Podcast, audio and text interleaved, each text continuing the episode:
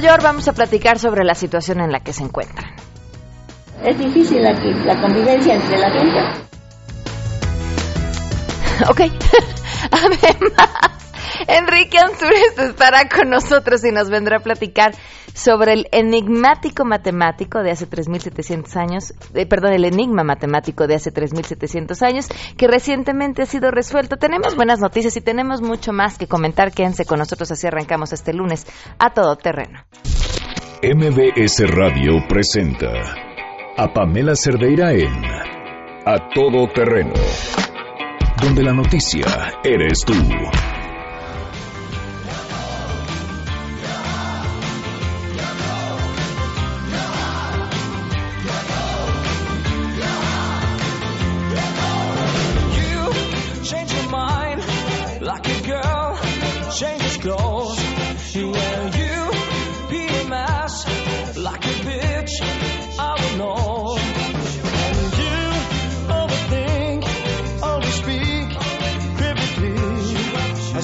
Muy buenas tardes, bienvenidos a Todo Terreno, gracias por acompañarnos en este lunes 28 de agosto del 2017.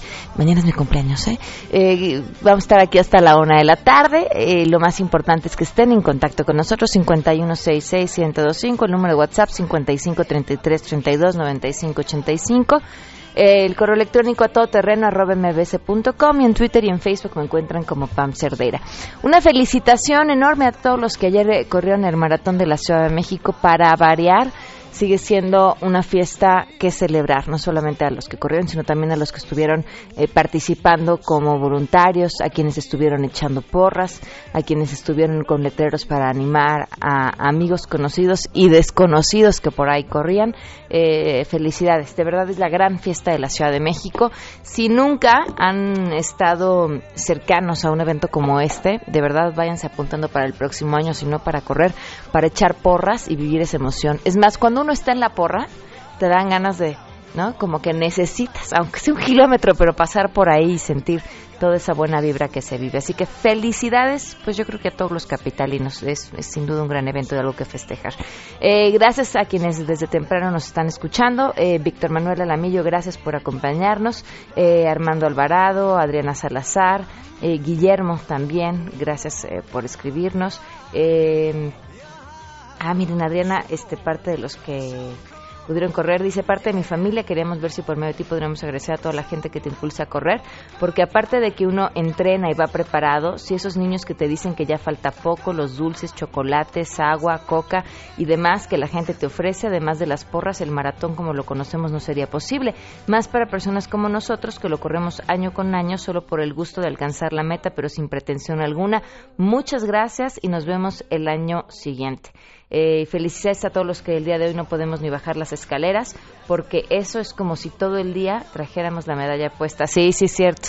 Si ustedes ven a alguien caminando por la calle em, con las piernas abiertas, como si estuvieran pisando, ¿qué? Tachuelas, descalzos, así, ¿no? Sí, las piernas separadas y como con tachuelas más o menos, ¿no? Y cara de angustia antes de subir unas escaleras, así que ven las escaleras y se detienen y parece que meditan profundamente o hacen un trato con ellas para que no los lastimen más, seguramente corrieron, así que felicítenlos también, eh, se lo merecen sin duda. Vamos a arrancar con la información, saluda a mi compañera Ernestina Álvarez. México destaca por tener un sistema de justicia con problemas estructurales que lo tiene colapsado, con violaciones recurrentes a los derechos humanos, lo que ubica a la nación en el cuarto lugar del índice global de la impunidad 2017 que realizó la Universidad de las Américas, el cual señala que la impunidad cuesta a los mexicanos más de 2 billones de pesos. Al dar a conocer el estudio, el ex canciller y rector de la UDLA, Luis Ernesto Derbez, aseveró que de todos los delitos que se cometen en el país solo 0.7 terminan en un juicio con una sentencia y en México se tienen cuatro jueces por 100.000 habitantes que nos pone 11 veces abajo de los mejores países como son Croacia. Por ello, dijo no nos sorprendan los estallidos en los centros de readaptación. Por su parte, Gerardo Rodríguez, coordinador del índice, alertó que el problema no es el nuevo modelo del sistema de justicia penal, sino que en ocho años no capacitaron a los policías, a los ministerios públicos y a los investigadores. Por ello, los resultados son negativos porque no se usó de forma adecuada y además se invirtió más de 20 mil millones de pesos, pero por actos de corrupción no se aplicaron correctamente concursos que no servían y hasta compra de cámaras de videovigilancia que simplemente no se podían utilizar, reportó Ernestina Álvarez Guillén. Este lunes inicia el programa piloto de autonomía curricular en 923 escuelas de 27 estados del país. Así lo anunció el maestro Aurelio Nuño, titular de la SEP, desde la primaria Puebla de Zaragoza, ubicada en Iztacalco. Estamos empezando el programa piloto de lo que se conoce como la autonomía curricular. Previo a este modelo educativo, el 100% del currículo era nacional y obligatorio, puesto desde la Secretaría de Educación Pública, y hoy estamos cambiando a que el currículo currículo nacional y obligatorio, que es muy importante y necesario, sea del 80% del tiempo y de las materias, más o menos en promedio, y el otro 20% sea algo que cada una de las escuelas defina y decida. En esta escuela han determinado y tienen ya varios proyectos para la autonomía curricular, están interesados en los temas de robótica, de observación de estrellas, tienen por supuesto también el tema de danza. Informó Rocío Méndez. Gracias, los servicios de emergencia del gobierno de la ciudad se encuentran en alerta permanente ante la posibilidad de que continúen las lluvias en las próximas horas en la mayor parte de las 16 delegaciones. El personal de bomberos, así como elementos del Escuadrón de Rescate y Urgencias Médicas, están al tanto de los llamados ciudadanos para atender a aquellos que resulten de mayor riesgo a la población. Por esa razón, tienen listos los equipos de bombeo, ambulancias, así como vehículos especiales en caso de una inundación. De igual forma, las unidades de protección civil de las 16 delegaciones permanecen en constante coordinación con la Secretaría del Ramo para verificar aquellas zonas de mayor vulnerabilidad e informarlo en su momento para mitigar cualquier riesgo. De hecho, son monitoreadas las zonas de cañadas y barrancas, así como presas y represas, donde en los últimos días ha habido accidentes eh, fatales. En esta acción, la Policía Capitalina realiza recorridos constantes por las zonas susceptibles de encharcamiento e inundación para reportar a los centros de control y comando la anegación y que esto a su vez sea replicado al Cuerpo de Bomberos y el Sistema de Aguas de la Ciudad de México, informó Juan Carlos Alarcón.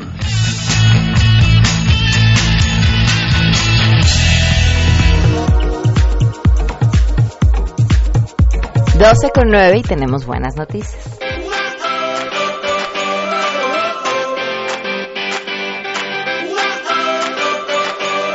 Estudiantes del Politécnico elaboraron una gelatina en base a jamaica, miel de agave, extracto de vainilla y grenetina pensando en la población con diabetes. Esta estudiante, digo este estudiante, esta gelatina llamada Chamaitecatl aporta vitaminas A, B1, C, E, colágeno y minerales como hierro, calcio, fósforo y potasio.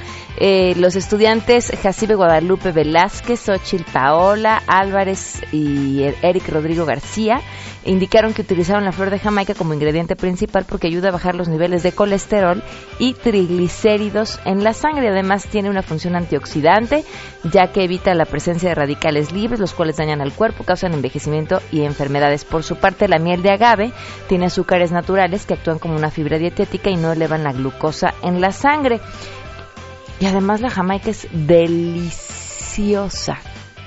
Sin duda, bueno, pues felicidades a estos mm, estudiantes que se encuentran eh, trabajando para desarrollar nuevos productos. Son las 12 con 11, vamos a una pausa y continuamos a todo terreno. Más adelante, a todo terreno. Hoy se celebra el Día del Adulto Mayor, tenemos una mesa para platicar sobre su situación.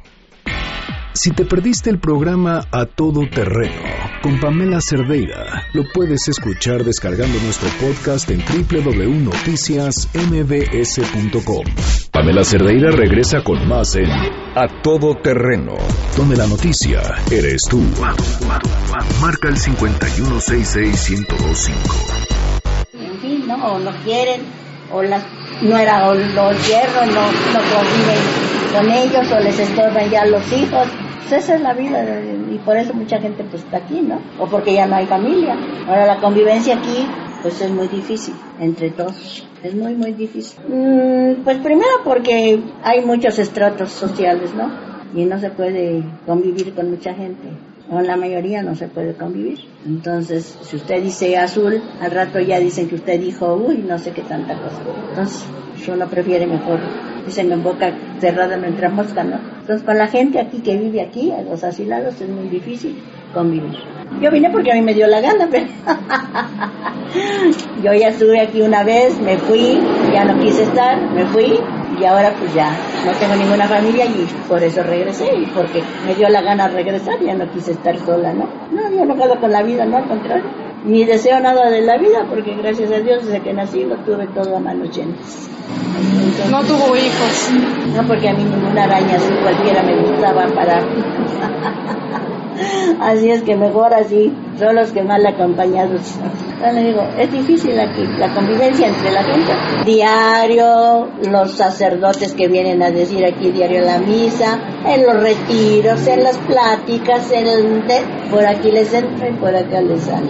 Y a veces en su propia casa es difícil la convivencia. Imagínese aquí. ¿Cuántos conviven en un dormitorio? Hay de dos, de tres y solos, pues según sus posibilidades. Así se les hace un estudio socioeconómico y así. ¿Qué cambiaría de estos lugares? Pues nada, en realidad nada. Como en todos lados, hay sus cosas buenas, sus cosas malas, y pues las monjas tampoco no son santas, ¿no? Hay de todo. Yo le digo, pues no todos son una perita en dulce, ¿no? También son humanas y, y usted sabe lidiar aquí con 300 y tantas gentes, no es fácil tampoco, ¿no? Aunque cada una tiene sus lugares que atienden a determinadas gentes y demás y todo, sí, pero de todas maneras pues no es fácil, ¿no? Y por santas que sean las monjas, pues también llega un momento en que también, pues, como todo ser humano, pues se pinga, ¿no? Pero no, en general, pues, digo, no, no, malos tratos no a nadie. ¿A mí sí? ¿Cómo la ha llevado? Yo bien. Aquí en general la vida es buena, no, no, no son malos las gentes, no hay malos tratos de parte de ni de los empleados ni de las gentes que hacen el aseo. Las monjas pues tampoco no, ni con malos modos, ni con insultos, ni con nada, no, al contrario. Pero en general pues, la, la convivencia con ellas, para con las gentes aquí, pues es buena. Ve legal asilo es una cosa gigantesca, todo está limpio, está todo bien hecho y todo, entonces no hay, no hay problema. Y así como hay gente que paga, hay gente que no paga ni un solo centavo y se les da la misma atención. Yo en puras empresas transnacionales trabajé, pero a nivel de dirección.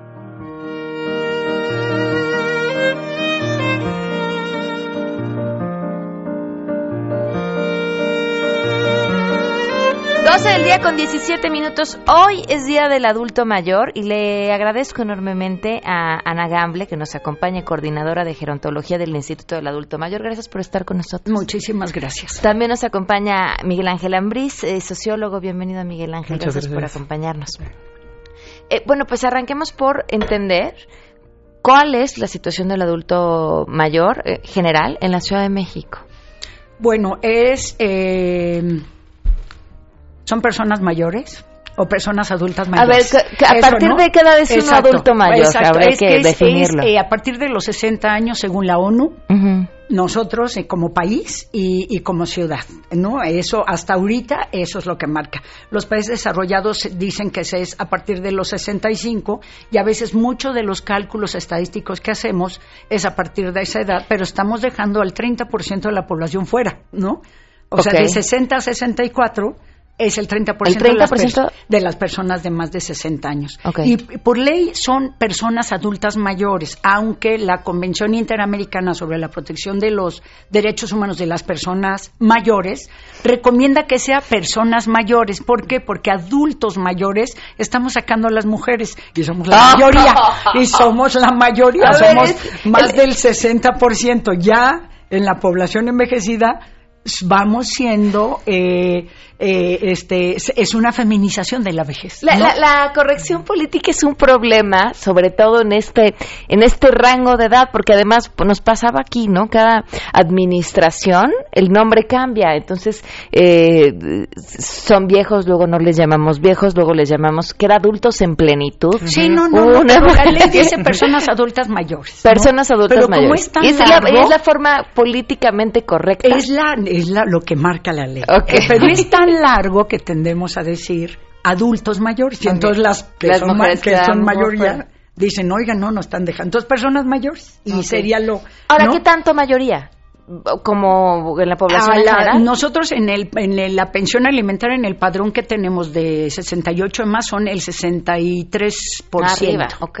¿no? Y como va aumentando la edad, llega a ser el 75%, ¿no? Porque sí, la longevidad tiene muchísimo que ver. ¿Por qué vivimos más las mujeres? No sé, pero vivimos más. Ahora, este, históricamente, la, la forma en la que se le ve a, al, al adulto mayor ha cambiado eh, de una visión de respeto, de una visión de a lo que se sucede hoy, que ya nos estaremos platicando también. Claro, este, sobre todo porque, bueno, dentro del desarrollo histórico hemos encontrado incluso hasta deidades, ¿no? Eh, que hacen honor a la imagen del adulto mayor, que como acaba de explicar, bueno, es un término meramente moderno, ¿no? Y bueno, en ese entonces, bueno, tenemos la, la deidad Huehueteotl, ¿no? Y tenía, y, y dentro de la vida cotidiana, bueno, no me, no me atrevo a hablar desde pues desde una época prehispánica, pero sí tenía un sentido de, de- de respeto, de donde los adultos mayores educaban a los jóvenes, enseñaban cierto orden y tipos de valores, ¿no? Que daban sentido a la vida cotidiana. Actualmente, bueno, tenemos un, un problema en el que desde mi particular punto de vista se niega la vejez. O sea, sí están bien los, los rangos de edad, sí, de a partir de los 60 años, pero también se niega, ¿no? Cuando se encuentra uno realizando entrevistas, o sea, usted le pregunta, bueno, ¿y usted se, se considera viejo? ¿Se considera persona mayor? Te dicen, no, viejos los cerros, ¿no? Entonces, este, bueno, es una de las limitantes que tiene este, históricamente, sobre todo porque se piensa la vejez en términos ocupacionales, ¿no? Cuando una persona llega a, la, a ser adulta mayor o, eh, o en adulto en plenitud, Ajá. este, lo primero que trata de, de- de pensar es, bueno, es que yo todavía me siento este, con energía, yo puedo seguir trabajando, yo puedo seguir produciendo, ¿no? Y, y bueno, esa es una de las grandes eh, desventajas que tiene la, el- la percepción, la autopercepción de la, del ser adulto mayor, ¿no? Que se niega. A ver, es que también aquí hay un tema con la relación en el trabajo que creo es un asunto cultural, ¿no? En, en Estados Unidos o la mayoría del gringo trabaja para poder llegar a cierta edad y retirarse y vivir su retiro con una plenitud brutal. Viajar, escribir, leer, hacer lo que le guste. Y a nosotros, a los latinos, nos quitan el trabajo y como si nos cortaran una pierna. O sea, yo he, vi- yo he visto a mucha gente mayor de verdad eh, decaer de manera impresionante en el día en el que dicen, ya no trabajes. La familia como queriendo echarle una mano y el día que dejan de trabajar se van para abajo.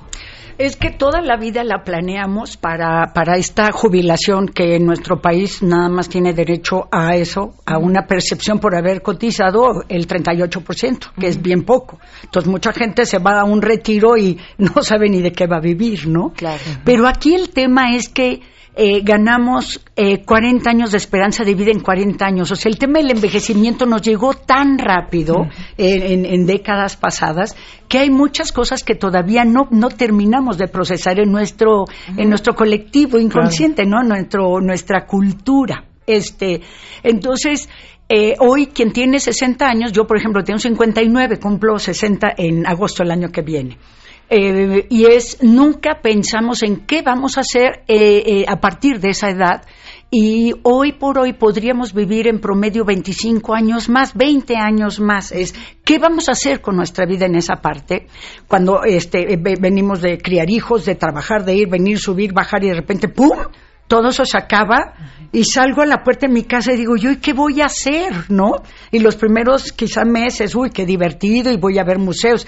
Pero no es cierto, muchas cosas paramos porque pensamos que no hay y hay mucho que hacer, mucho y está ofertándose programas, actividades que ni siquiera conllevan eh, dinero, ¿no? Que es, me puedo inscribir a grupos, me puedo, puedo inscribir a las escuelas de mayores que tenemos en el, gobierno de la Ciudad de México, a, irme de paseo con turismo de manera gratuita, hay paseos a museos, o sea, hay mucho. Y algo que está pegando durísimo en esta etapa y en esta época es el interés por seguir estudiando, por aprender cosas. No es como que lo que y no solamente en, est- en nuestros países, también en, en otros países, ¿no? Porque esto que tú me dices de que viajan los norteamericanos, bueno, yo he vivido en Baja California y se vienen de Canadá, se vienen de un montón de lugares en sus trailer park que son kilómetros ¿eh? de camiones, se van y se estacionan meses allí, ¿no?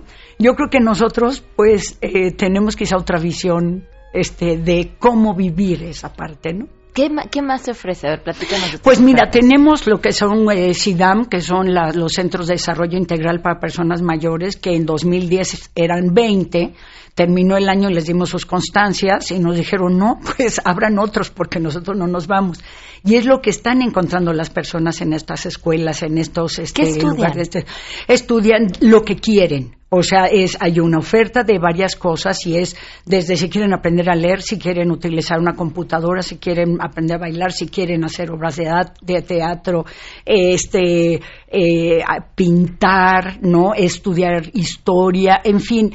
Y aquí la filosofía es eh, aprende lo que te faltó, comparte lo que sabes y haz algo por tu comunidad. Cómo involucrar a las personas para que velen desde su familia y con información de cuestiones nutricionales, de, economía, de muchísimo, hasta velar por las personas mayores que no pueden salir de su casa, ¿no? Entonces se involucran y aquí de las conquistas más importantes es cómo se fortalecen las personas como sujetos de derecho, cómo, cómo conocen y asumen que tienen derechos, que hay instituciones que los atienden y son personas mucho menos propicias o vulnerables a ser maltratadas, ¿no? Que justamente es lo que me imagino encontraste tú mucho en parte de esta investigación que hiciste. Claro, bueno, encontré, bueno, el, el, problema, bueno, de la soledad, ¿no? Entendida como como este temor común dentro de este sector de la población. ¿Por qué? Porque, bueno, dice el, el, el doctor Lucas Charnensky, ¿no? Es que la soledad es la muerte social del individuo, ¿no? Entonces, esta parte, eh, justo, o sea, pensar en sentidos ocupacionales, pensar en, sentidos de, bueno, es que ya, ya llegué a esta etapa, ¿qué voy a hacer? Eh, orilla a las personas a eh, buscar cierto tipo, de, cierto tipo de actividades, sí, pero para sentirse ocupados y aparte se logran tejer nuevas redes de, de, de, apoyo, ¿no? Nuevas, este pues, pues, vaya, nuevas contribuciones que le dan sentido a su, a su vida cotidiana, ¿no? Y que la fortalecen, ¿no? Y que dan un giro totalmente cuando una persona adulta mayor va, no sé, a, los, a estas actividades físicas por la mañana, bueno, después se, se juntan, bueno, y va modificando cada vez su percepción. Sin embargo, en el abandono, en la soledad, hay, hay varias, este, varias aristas que, que atraviesa esta, esta, esta emoción porque bien pueden ser desde la, desde la percepción de, de eventos cruciales, o sea, definidos como todos aquellos eventos que van a modificar la trayectoria y percepción de, de la vida cotidiana del adulto mayor, ¿no?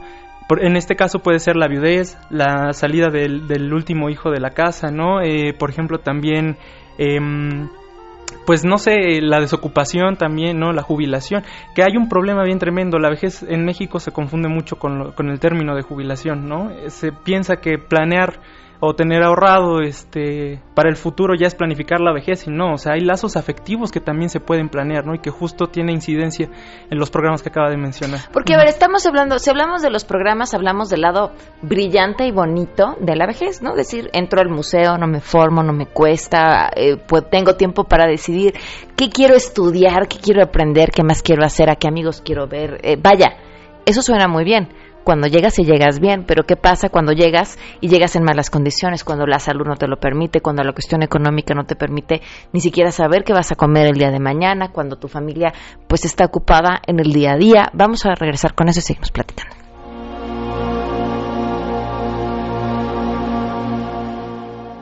Pamela Cerdeira es a todo terreno. Síguenos en Twitter, arroba Pam Cerdeira. Regresamos. Pamela Cerdeira está de regreso en A Todo Terreno.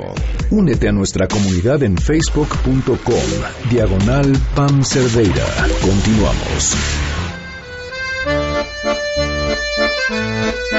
12 del día con 32 minutos. Continuamos a todo terreno. Estamos platicando con Ana Gamble, coordinadora de gerontología del Instituto del Adulto Mayor, y con Miguel Ángel Ambriz, sociólogo, sobre hoy, que es el Día del Adulto Mayor, y sobre qué tanto hay que hacer. Y les decía antes de irnos a la pausa, bueno, hay mucho que hacer, hay, hay mucho hacia dónde mirar, pero ¿qué pasa cuando la situación eh, física, eh, económica y demás no te lo permite? ¿Qué está pasando con esos adultos mayores en nuestra ciudad?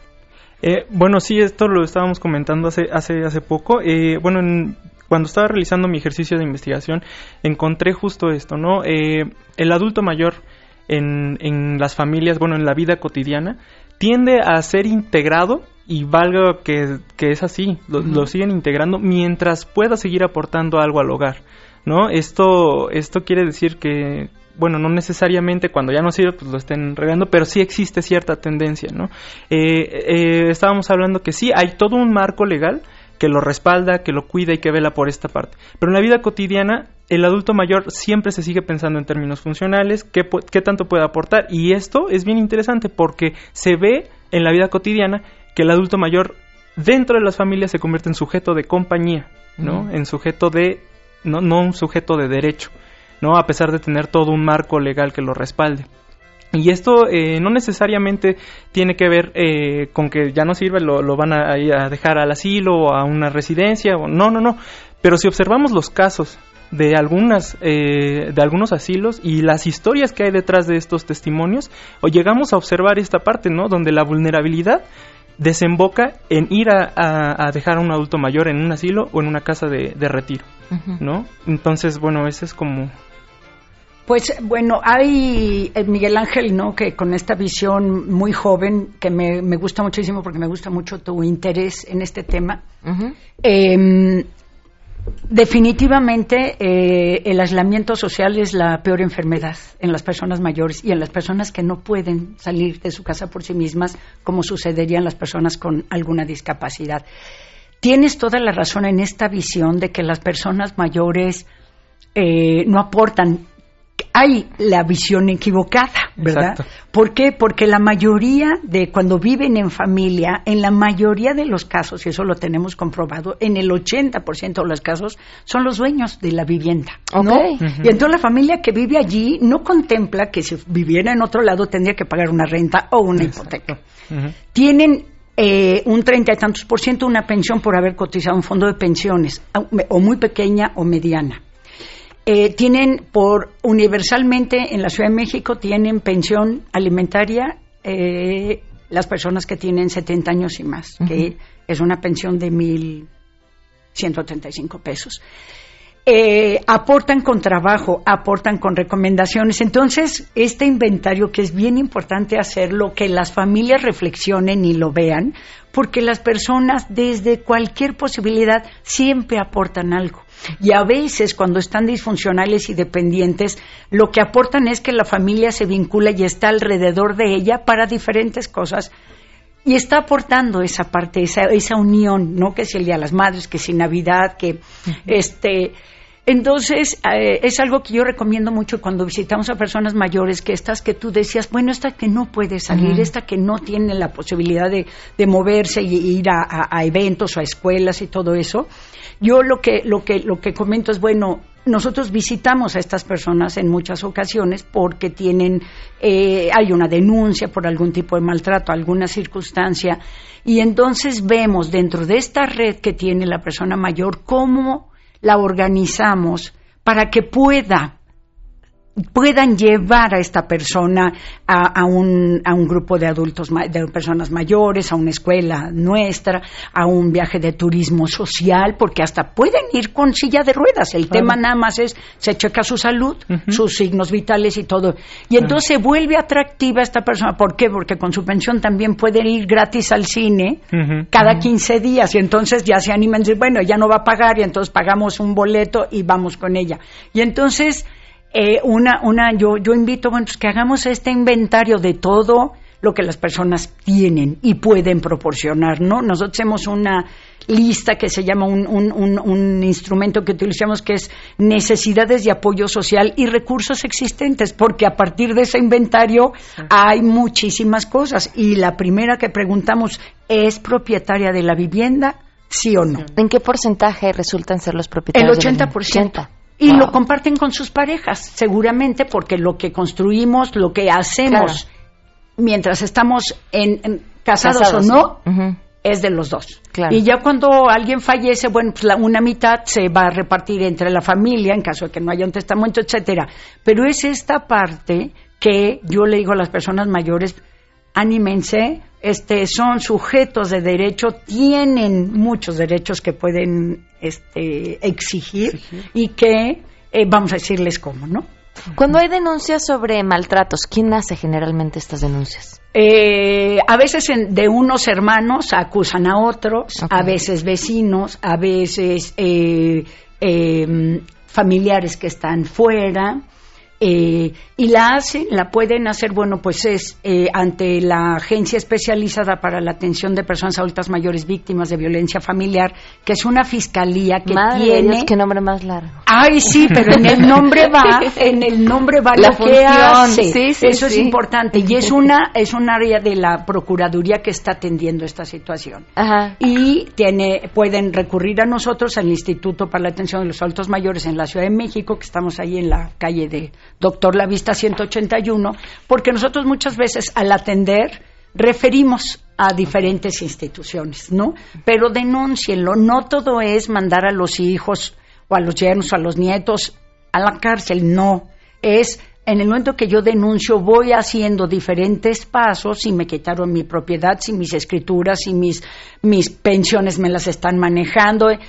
En ese momento podemos, en este camino de ir desahogando esta denuncia, las personas mayores pueden decir ya, ya no quiero seguir porque ya cambiaron las cosas dentro de la casa y ya estamos mejor, ¿no? ¿Cuál es la forma más común de maltrato a los adultos mayores? Fíjate que por lo que las personas eh, denuncian, las personas mayores, es por el, por el despojo y por la utilización de sus recursos. Okay. Cuando ya rascas, ves, pues hay un maltrato psicológico, y hay un maltrato quizá por abandono, hay un maltrato por negligencia, pero cuando dicen hay, es porque esa, es, esa parte es la que los está angustiando más. Eh, Miguel Ángel, en el corte comentabas un poco acerca de por qué te habías interesado en este tema y me pareció que tenía que ver con pensar en pensarte a ti de adulto mayor y decir en dónde voy a estar y cómo lo voy a hacer. Claro, sí, bueno, yo estaba comentando que lo hablo muy desde mi inexperiencia y de- muy desde mi juventud, ¿no?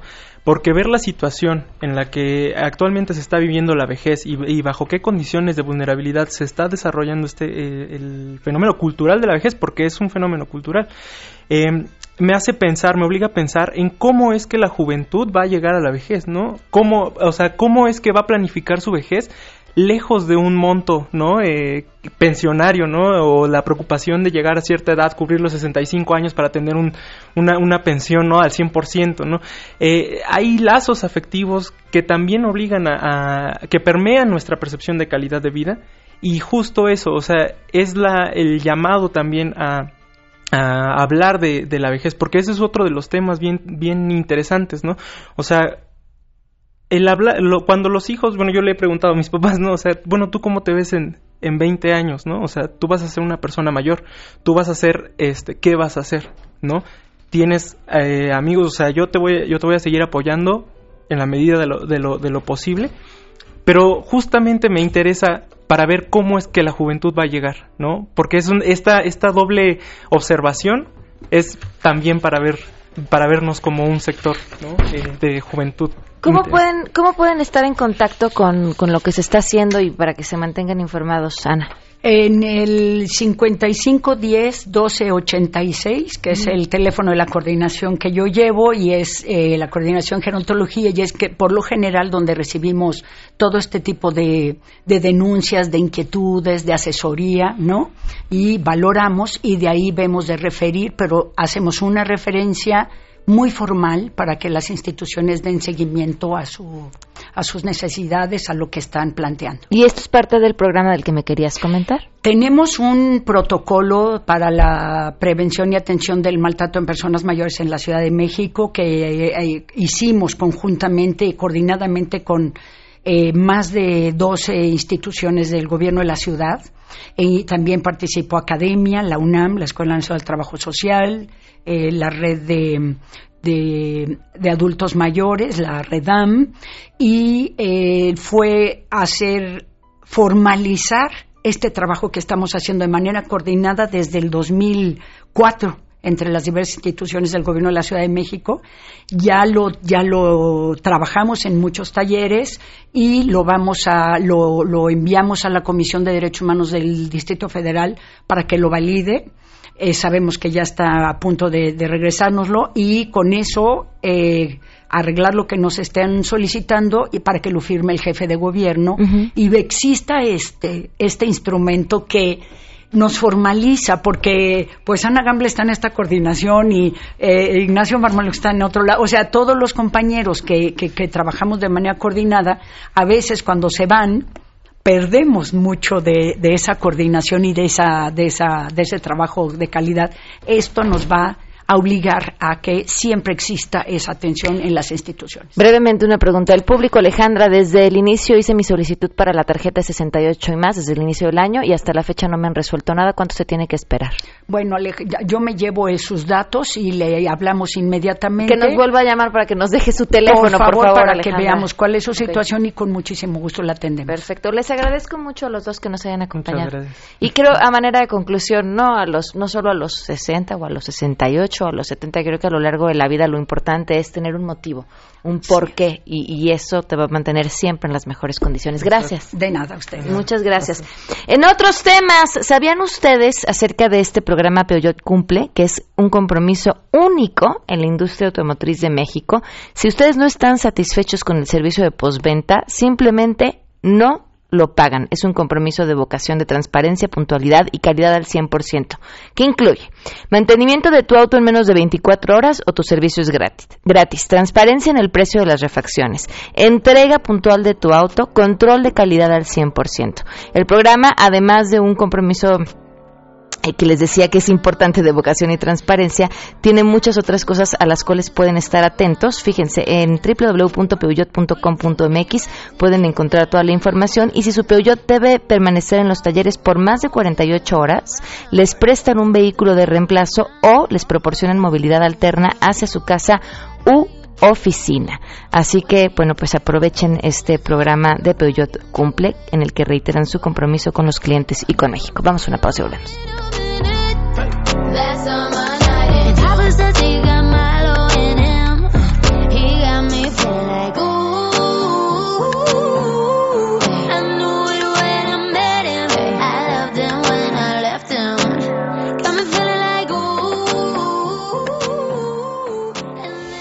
Si tienes un caso para compartir, escribe a todoterreno.mbs.com. Pamela Cerdeira es a todoterreno. En un momento continuamos. Estamos de regreso. Síguenos en Twitter, arroba Pam Cerdeira, todoterreno, donde la noticia eres tú. Continuamos.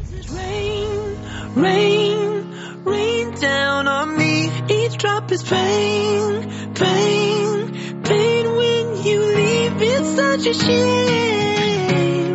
We fucked it up, you and me. Cause baby, when you're all it does is rain. And it feels like. 12 del día con 48 minutos, continuamos a todo terreno. Le agradezco enormemente al maestro Gerardo Rodríguez que nos acompaña vía telefónica, coordinador del Índice Global de Impunidad 2017, con esta información que justamente se acaba de dar a conocer en donde México pues queda muy mal parado. Maestro, muy buenas tardes, gracias por acompañarnos. Pamela, un gran gusto estar contigo. Creo que el, el, lugar que en el que quedamos ante este índice explica gran parte de nuestros males. A ver, para nosotros la impunidad es el origen de otros grandes problemas en el país, como es la corrupción y como es la violencia y la inseguridad. No podemos entender altos niveles de corrupción a los más altos niveles y más bajos si no es por la impunidad, que no se castigan, por ejemplo, los delitos de los grandes funcionarios y de los funcionarios de menor cuantía. Cuando vemos, por ejemplo, que no hay suficientes jueces en el país, a nivel internacional el promedio son 17 jueces por cada 100.000 habitantes. En México es 4. Si me lo permites, para ponerlo en contexto, imagínate un estadio azteca, Pamela, donde va a haber, puede haber golpes, robos, alguien le roban el celular, alguien lo manosea, no sé, lo golpean. Va a haber delitos cuando hay 100.000 personas en cualquier lugar. Y México solamente tiene cuatro jueces para administrar justicia de delitos pequeños y grandes que se puedan cometer ahí. A nivel internacional hay 17. Entonces imagínate un estadio azteca con 100.000 personas donde nada más hay cuatro jueces para administrar justicia. Es algo terrible, es un problema estructural que tiene el país. Sí, sin duda. Ahora, si nuestros males se explican por la impunidad, ¿qué explica la impunidad? Bueno, para nosotros la impunidad, el concepto es muy sencillo, de que se cometa un delito hasta que se castigue. Entonces, eh, nosotros medimos cómo funcionan los aparatos de seguridad, de justicia y el sistema penitenciario, pero también sus capacidades, si tienen los suficientes recursos, capital humano para eh, poder trabajar de manera adecuada. Y sí, eh, te voy a poner un ejemplo. Si México nada más tiene cuatro jueces y el sistema está desbordado en carpetas de investigación, la justicia va a ser selectiva. Por ejemplo, si la PGR no tiene suficiente personal capacitado, eh, también con controles de confianza, pues no va a poder absorber todas las carpetas de investigación que le mandan todos los gobernadores de la República por incompetencia o porque se ven rebasados en sus estados. Pues habrá que estar al pendiente y leer con mucho detenimiento esta información que ustedes eh, dan a conocer el día de hoy y, a partir de ahí esperar que, se trabaje para que la situación mejore, que por lo que veo es también un tema de presupuesto. Así es, y pueden consultar el estudio, si me lo permites, Pamela, por favor. en nuestra página de la Universidad de las Américas Puebla, www.utlap.mx. Ahí lo pueden conseguir. Muchísimas gracias. Gracias, Pamela. Chao. Hasta luego, el maestro Gerardo Rodríguez, coordinador del Índice Global de Impunidad 2017. Escuchen esto. Ahora hablemos de cosas bellas y bonitas. Pero bellas, bellas como viajar, como pasear, ay, como comprar todo eso. Hay momentos que atesoramos toda nuestra vida y se vuelven recuerdos que guardamos en nuestro corazón para siempre, como un atardecer en la playa, conocer una nueva ciudad, Así que si disfrutan los momentos que los dejan sin aliento, no esperen más y formen parte del Club Premier. Pueden comenzar a acumular puntos Premier desde que inician su viaje por sus traslados al aeropuerto, los vuelos, las estancias en hoteles, las rentas de auto, todo, todo eso te hace acumular puntos y luego conviertes tus puntos en viajes y experiencias memorables. Si aún no son socios, se pueden inscribir gratis en clubpremier.com, ingresan sus datos y listo. No olviden acumular puntos Premier con Aeroméxico, SkyTeam, American Express, Cabify, City Express, Fiesta Americana, Hertz, Hilton, IHG, Marriott, Nueva Imagen, Starwood y mucho más. Club Premier, el punto es sorprendente. Let's fly way up to the clouds, away from the maddening. Si te perdiste el programa A Todo Terreno con Pamela Cerdeira, lo puedes escuchar descargando nuestro podcast en www.noticiasmbs.com. Estamos de regreso. Síguenos en Twitter, arroba Pam Cerdeira, Todo Terreno, donde la noticia eres tú. Continuamos. 12 del día con 56 minutos. Enrique Ansures, te escuchamos. Muy buenas tardes. Un gusto saludarte, Pamela, de todos tus radioescuchas. Igualmente. Fíjate que te traigo una información bastante interesante. Jamás habíamos platicado aquí sobre matemáticas, que todos los radioescuchas que han de decir guácala las matemáticas, ¿verdad? sí, yo también. Pero fíjate que investigadores de la Universidad de Australia eh, transcribieron o descifraron una piedra que le llaman una tipo piedra roseta, pero de las matemáticas. Esto viene de los, básicamente de los babilónicos, de los babilonios, perdón, 3.800 años antes de Cristo. Entonces era una piedra muy misteriosa y no sabían de qué se trataba. Lograron descifrarla ya de, después de bastante tiempo y, para resumirlo, para no hacernos tantas bolas, seguramente recuerdas que en la primaria o en la secundaria te hacían aprenderte el teorema de Pitágoras. Pues resulta que ellos ya habían desarrollado todo esto mil años antes que los, este, que los griegos.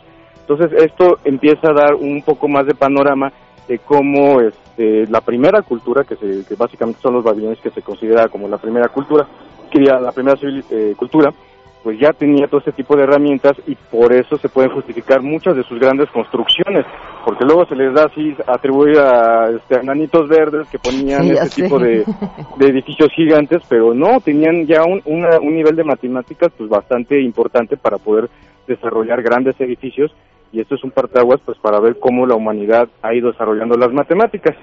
Esto habla de lo poco que confiamos en la capacidad de la inteligencia humana, ¿estás de acuerdo? Justamente porque a veces le dan atribuciones eh, a otras cosas que ser, su, su, eh, su- ¿cómo se puede decir?, mágicos. Como tú lo dices, somos capaces de hacer todo eso. Claro. Entonces, justamente hablando de matemáticas, pues traigo unos regalitos para los radioescuchas. Ah, ¿cuáles son, Enrique?